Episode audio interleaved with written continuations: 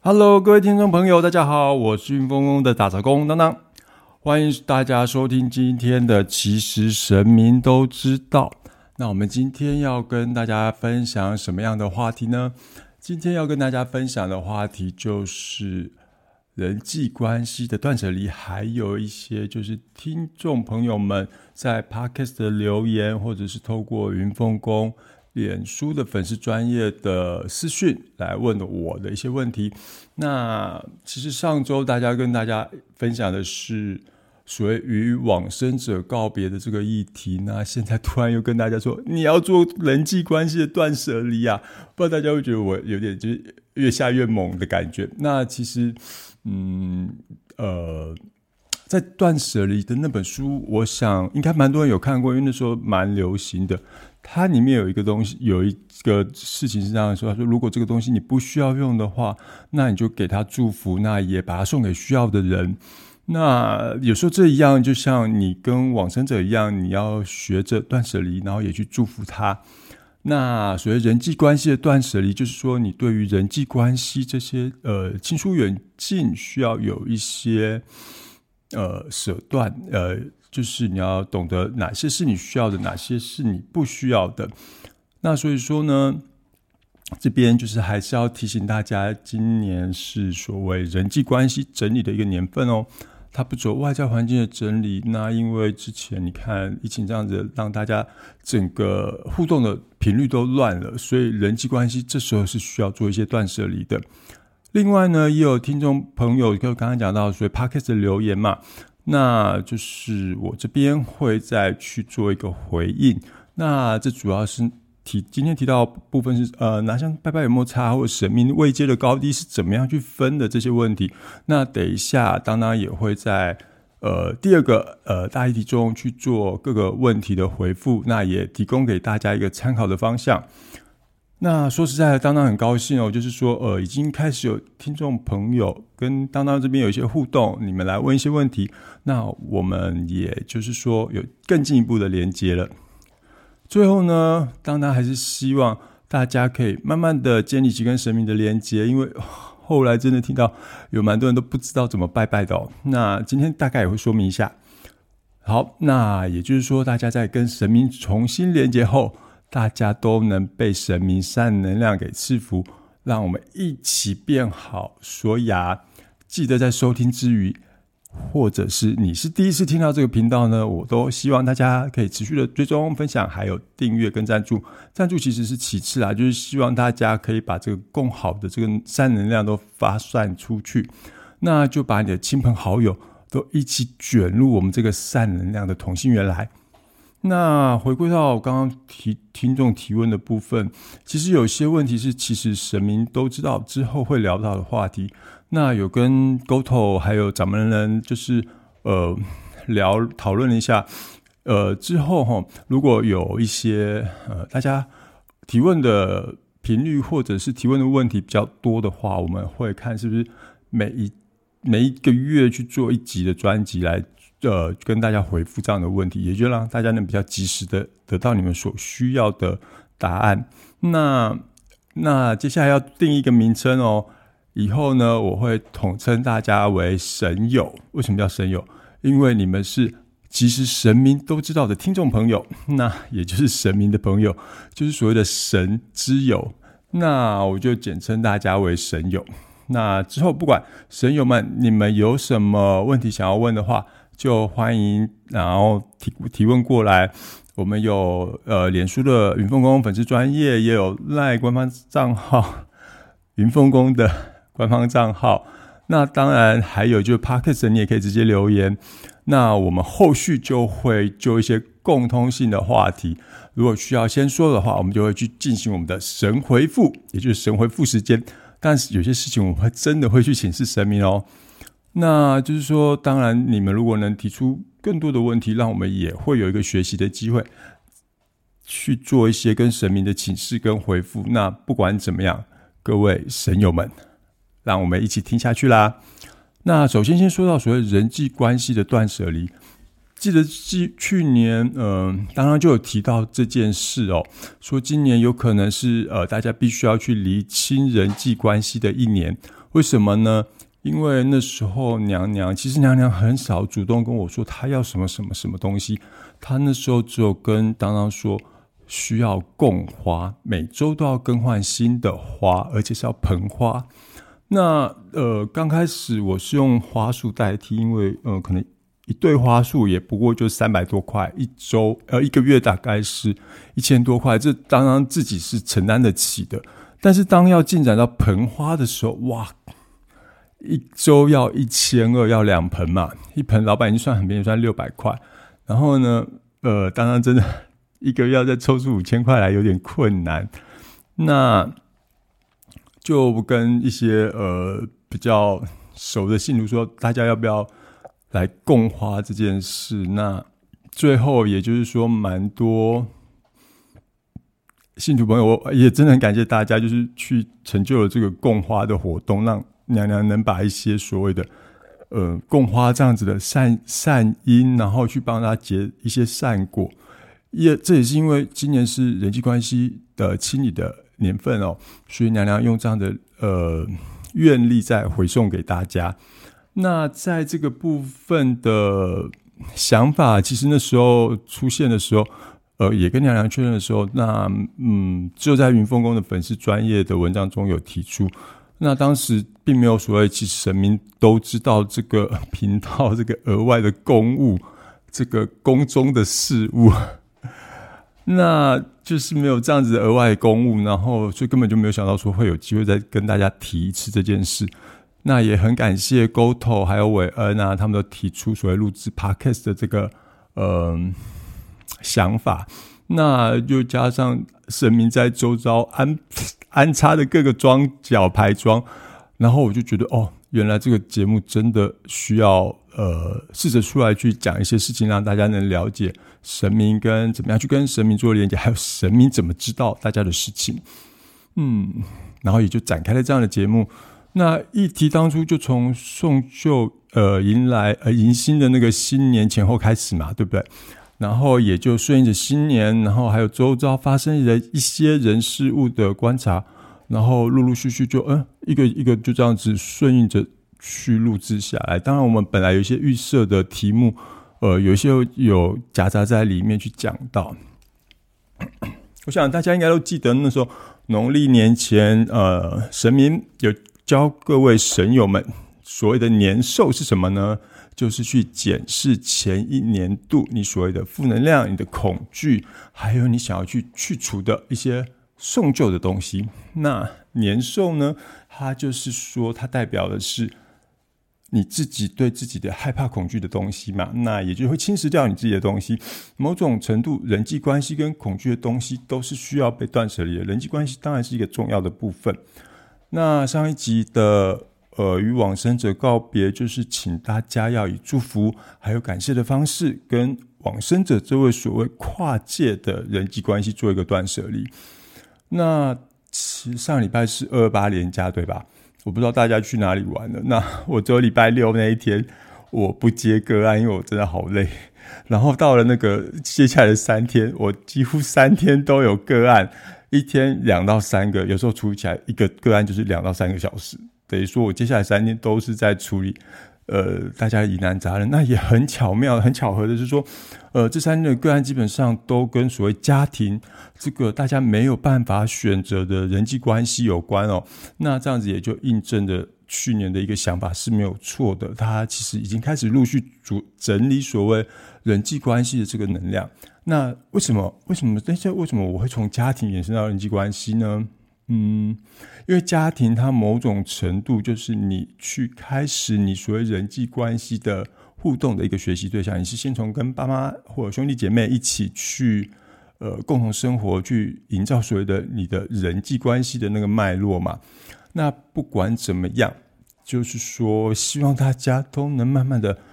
对所谓人际关系这个东西，是学着怎么去取舍跟厘清，当然也就包含你跟你家人之间关系的厘清，或者是一段爱情关、爱情或一段关系的厘清，都会是这其中的一个部分。那也希望后续大家在这样的提醒之下，你们能呃面对这些所谓的人际关系的议题，那你也应该要知道什么样的情况，你可能要脱离。什么样的人际关系，就慢慢的去抓出自己在人际关系中的定位。那我记得以前有一句很经典的电影台词，是《阿甘正传》里面的。他说：“呃，人生就像巧克力，你永远没有办法知道下一个口味是什么。”一开始我不知道这句话什么意思，我懂他想要表达的意思，但是巧克力一盒不是就那样，就一个味道。但是后来我吃到那个那个。美国的那 Seas 巧克力的时候，我才发现它里面的口味真的是五花八门，你真的没有办法知道下一个口味是什么。难怪会有这样的台词出现。那其实就像人，它是用来比喻人生的嘛，就是说你没有办法知道你人生你这个选择的下一个状态会是什么，到底是酸甜甜苦辣，这是你没有办法预知的。那也就是说，嗯，你没有办法预知所谓的下一刻下一个巧克力。或者一个时间段，你这个自由选择会带给你什么样的影响？那只是不管怎么样，家庭成员这个血脉相连的关系，是你没有办法自我选择的一种酸甜苦辣，而且是这一个人，我们每一个人一生都必须要面对的课题。那当当在这边就提醒大家，不管怎么样。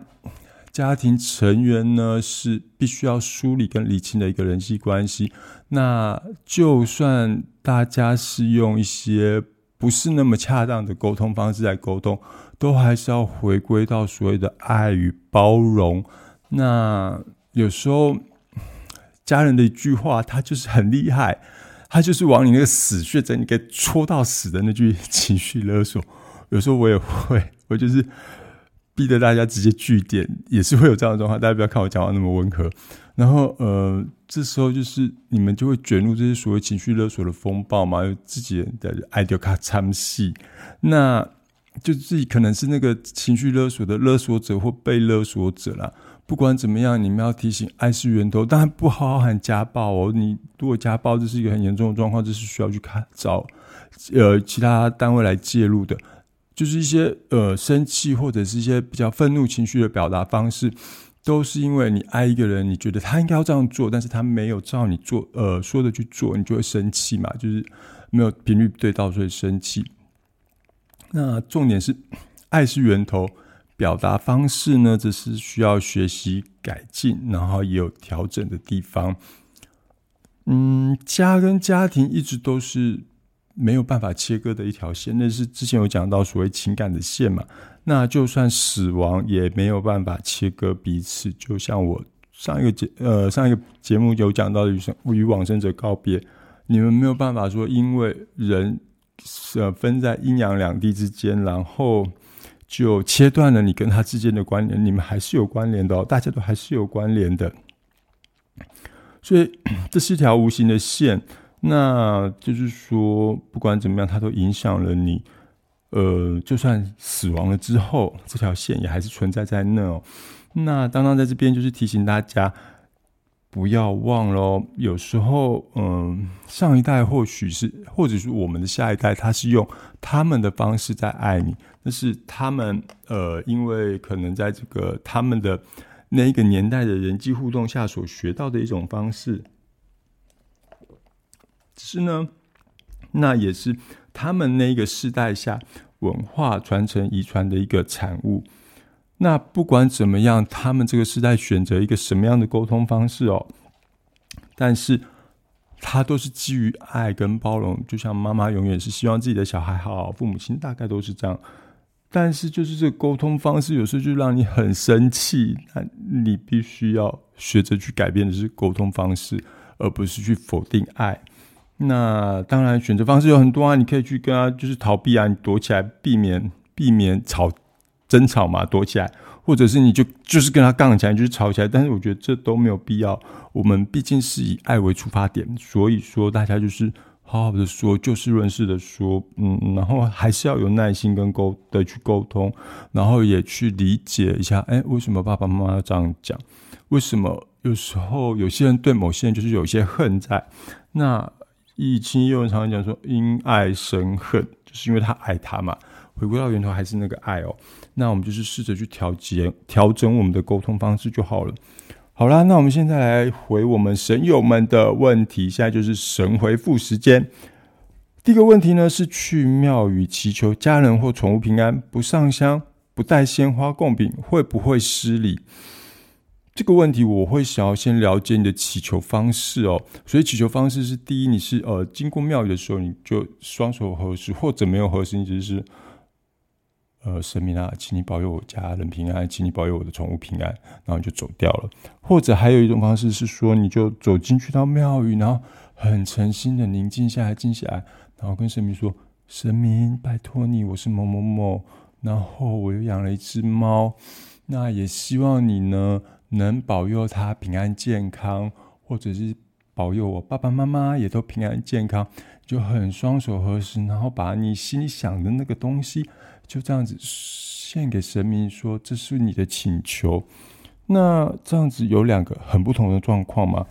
就是呃，第一个状况，我个人觉得这有点失礼，就想你要请人家帮忙，你是说，哎，你可不可以帮我一下，行不行？有点类似这种感觉，对我来说是失礼。你太过于随意或随性，那就不太不太恰当。但如果你是后者，你就握着人家的手，拜托你这件事要麻烦你帮忙了，这样子是不是？就比较不失礼了。那这是一个，其实这是人对于人之间的一种基本的礼貌嘛。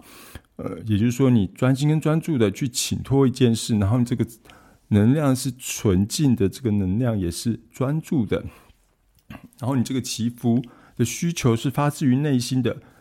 有时候呢，这种力量就是你自己呃带给自己宁静的力量。那那宁静的力量呢，也可以去影响到你周遭的人。不过，当然还是希望大家就是能走进庙宇啦，然后就烧柱香嘛，然后呃，因为烧香会有火，火又是一个燃烧成有一个重生的概念在里面哦，所以那个又是另外一个所谓能量的含义。这边我们先不多说，那就是说你这烧香拜拜的时候呢，你就是更进一步的说，除了哦，拜托一下这件事麻烦你了，你就是带个礼物去跟人家说。拜托一下，这件事真的要麻烦你了，你一定要帮我哦。那种连接的能量是不同的。那至于鲜花贡品，那有可能因为呃节气啊或什么关系，你又献上不同的东西来去换取你希望得到的一个祝福，那不太是不太是一样的状况啦。好，那第二个问题是说，嗯，好，算命的说我上辈子是个神仙。关圣帝君呢，跟文昌帝君这些神啊，我不用拜，因为呢，妈祖、观世音菩萨还有玉帝这些高级的神明，我才需要拜，因为我上辈子是神仙。那我要跟大家先说明的一点是，上辈子的事情你是没有办法印证跟得知的。有时候一个人去看到上辈子，他会因为这个解读者他看到的资料是否全面，他可能就呈现一个样貌。也许你那对你那那辈子是神仙，但是你犯了很大的错误呢。那这时候对某种情况来讲，关圣帝君跟文昌帝君是不是变成呃，你要说他算高不高阶？他对你来说他就比你高阶啊。当然，我不喜欢用高阶与否这个东西来去说这些事啊。总之，你没有办法确定所谓上辈子的事情。也有可能，这所谓的上辈子的事情，你得到只是片面的资料。所以，当当基本上回归到我这一世，我就是个人。对于这些神明呢，他们其实是所谓我常常讲，他们是意识能量体，意识能量体，他们就是代表所谓精神力量的一环嘛。比如说，刚刚讲到关公，他就是代表义气，他代表的是财富。为什么？因为他管账管的非常精明。然后呢，文昌帝君他就代表。我掌管你的官运，哎呀，那你为什么不要跟他拜拜？对啊，你不能用呃你的所谓谁高谁低的这个想法来决定你要跟谁拜拜哦。这样代表某种程度你并没有用谦卑的心去面对这个所谓周遭的一些事物哦。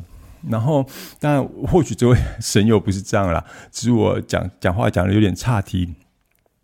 总之，我会回归回归到说，我是一个人。那对于神明这个意识能量体背后所代表的这个精神力量，就是我要学习跟尊敬的。那对于神明呢，我就是感谢，然后我也是敬拜他。那某种程度，这是对自己的一种提醒跟醒思。人与人之间呢，都有所谓的“三人行，必有我师”的基本尊重跟礼貌了，更何况是对于神明，还有他背后所代表的这个精神能量呢？对吧？好，那第三个问题进入到的是关渡宫的参拜指示是先拜妈祖，再拜观音佛祖，然后佛祖的地位比妈祖还要高。那我不太懂你这个问题的意思哦。呃，我那我想你要这位神友他想要问问的问题应该是观世音佛祖的位阶比妈祖还高，为什么不是先拜观世音佛祖？是先拜妈祖，再拜观世音佛祖，他对不对？我想你要问的问题是谁应该先拜，谁的位阶高，谁应该先拜的这个问题吧？那基本上像刚刚所讲的，呃，大家不要对位阶的高低有一个迷失在哦。我会建议大家把这个东西回归到所谓的。呃，对宇宙初始能量的这个远近来看，像娘娘她是所谓我常常说她是先天系生命，她就比我们要更接近那个所谓原始的意识能量。然后呢，嗯，当然宇宙那个所谓宇宙的意识能量初始的意识能量，那是另外一个话题。那如果是说大家都是意识能量体的情况下，会不会有所谓的位阶高高低之分？就不会了嘛，因为都是意识能量体，有什么好位阶高高低的呃分别呢？那只是说，我们因为身为人哦，呃，我们就是把它视为一个可以学习的精神信仰来去崇敬跟礼拜。那关圣帝君其实他先拜妈祖娘娘的原因跟这些。并没有绝对的相关系，只是因为妈祖娘娘是该庙宇的主神，她是负责就是说 in charge 那个这间庙所大大小小事物的神明。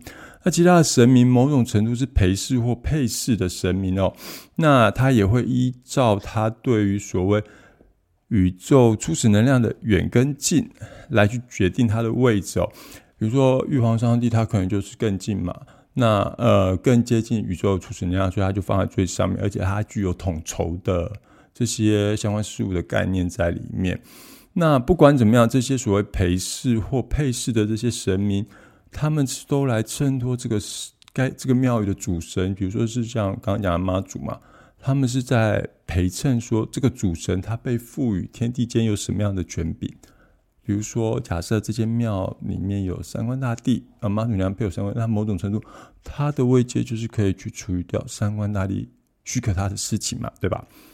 所以我不会去用所谓位阶高低来定定，就是说谁要先拜谁后拜的问题哦。嗯，然后第四个问题是，我觉得大家非常应该都非常非常非常想要知道的话题，就是直摇杯的流程到底是什么？呃，那第一就是，如果假设这间庙宇它有它既定的流程，大家就参考这个庙宇的流程，因为这个等于是人家的规定嘛，我们就是要尊重跟使用。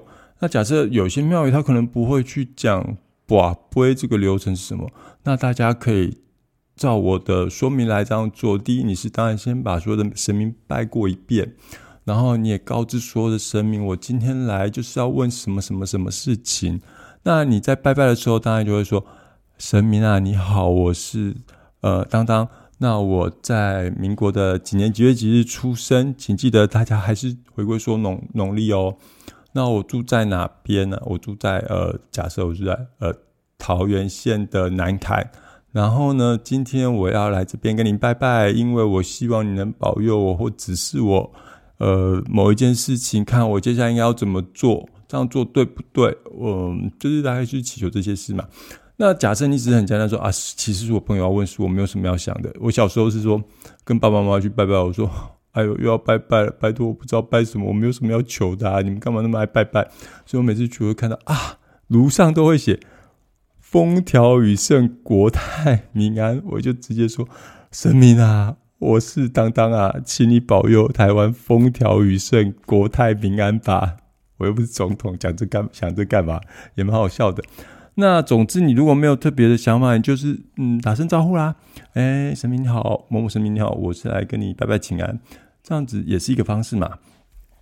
那所谓你告知的部分，刚刚有讲过，但是要注意的一点是，你最好能把事情的整个脉络全貌去跟神明说清楚，因为呢。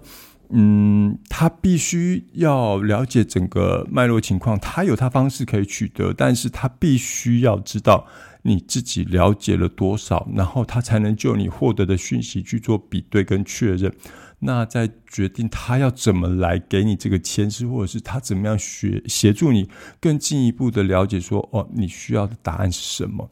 那简单的说，前面两个就是你就先拜拜，然后说明你是谁，然后你有什么事情要请示。全里面所有的神明都拜完了，大概可能是五到十分钟，十到十五分钟。那让他们去查这件事情的相关资料，就像你去公家机关办事情，你也他们也会需要去呃调电脑资料，类似这样的状况。那接下来就讲到纸摇杯的部分，到底要怎么掷，怎么掷才是对的，或者是其中有没有一些哎很特别的归纳的地方？以我个人来说，我跟娘娘之间的默契，她是说。我他确认事情就是一杯就对了。那当然重要的事情，我会请求三娘娘要给我三个圣杯。像是当初他要刻制一个所谓九天玄女令的那个手牌的时候，还有呃刻祖妈娘娘要刻卵生造价很贵的卵生的时候，我都说不行，你要给我三个圣杯。那因为我是听到事情再去确认这件事情是与否。所以我跟大家可能会不太一样，大家通常会必须要对事情有一个轮廓，然后也要自己去提供答案，就是你要自问自答啦。那我会建议你还是以三个圣杯为主哦，因为呃，嗯，这些问题它可能是可以利用这三个杯来决定它有没有调整的空间。然后如果假设是是与非不呃是与非这种必所事的问题，你可以先跟神明定义说，我只要一个杯。你跟他讲清楚，他知道了，他给你一个杯就是了。那回归到所谓自问自答部分，有时候你是讲了一长串的自答是什么嘛？那你就可以把接下来他如果假设给你一个圣杯，那就代表啊，我这个答案里面有三分之一是对的。那如果我有两个圣杯一个笑杯，就代表你你答案里面有三分之二的成分是对的。如果你是三个圣杯的话，就代表你这个答案没有问题，是可以继续够下去的。那如果假设说像刚刚讲的啊，有那个一个圣杯，其他是笑杯，两个笑杯，那这种状况下，你就要去排列组合你那个三分之二的答案。然后就是说，有没有可能就我第一个圣杯，然后第二个就硬杯，硬杯就是不对，你这个问题不要再继续问下去的概念嘛？那这时候你就要想，哦，可能庙宇的神明有不同的意见哦。那这时候不同意见出现的时候，你要思考的是问题本身有没有问题？你是不是应该调整问题的方向，然后再去想想看哪边有没有说清楚的，呃，哪边没有说清楚的。然后当然，如果你觉得哦，我都说的很清楚啊，那你可以保卫说，是不是因为我说的不清楚，所以你才给我一个硬杯？这个部分就大家可以去做一个参考。那至于最后一个问题是说拿不拿香有没有查？因为现在环保的议题都在减香嘛，那。要当然去说有没有查，我只能跟你说有差，真的有差。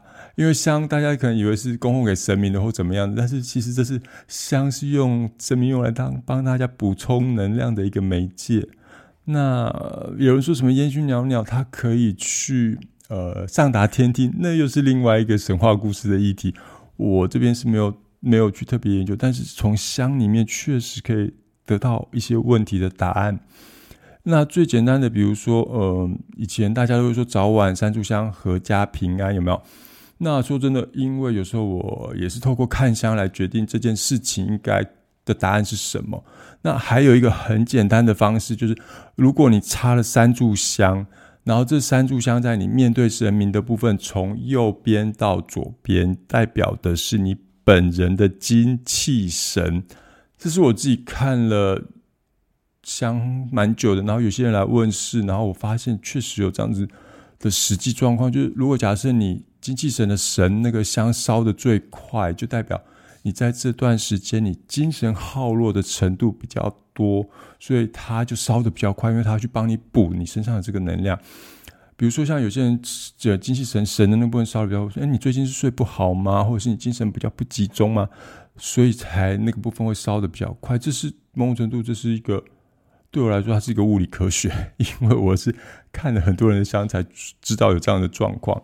所以你要说拿不拿香，呃，有没有差？有差，真的有差，对你当事人有差。然后呢？至于它会不会影响到你植摇杯的结果，那是不会的，因为你对植摇杯这件事是看你怎么去检视这件事来龙去脉，还有你怎么去决定答案是否客观或者是过于主观。那当然这是涉及到你参拜之后你那个意念有没有单纯，你叙述叙述 事情的逻辑有没有单纯，那才是会影响答案的部分。那我希望就是上面这这五个问题，我这样的解释大家能听懂。那这就是今天的，其实神明都知道。如果啊你喜欢，其实神明都知道了，别忘了追踪分享。那如果还有你想要更进一步的话，也欢迎大家订阅跟赞助。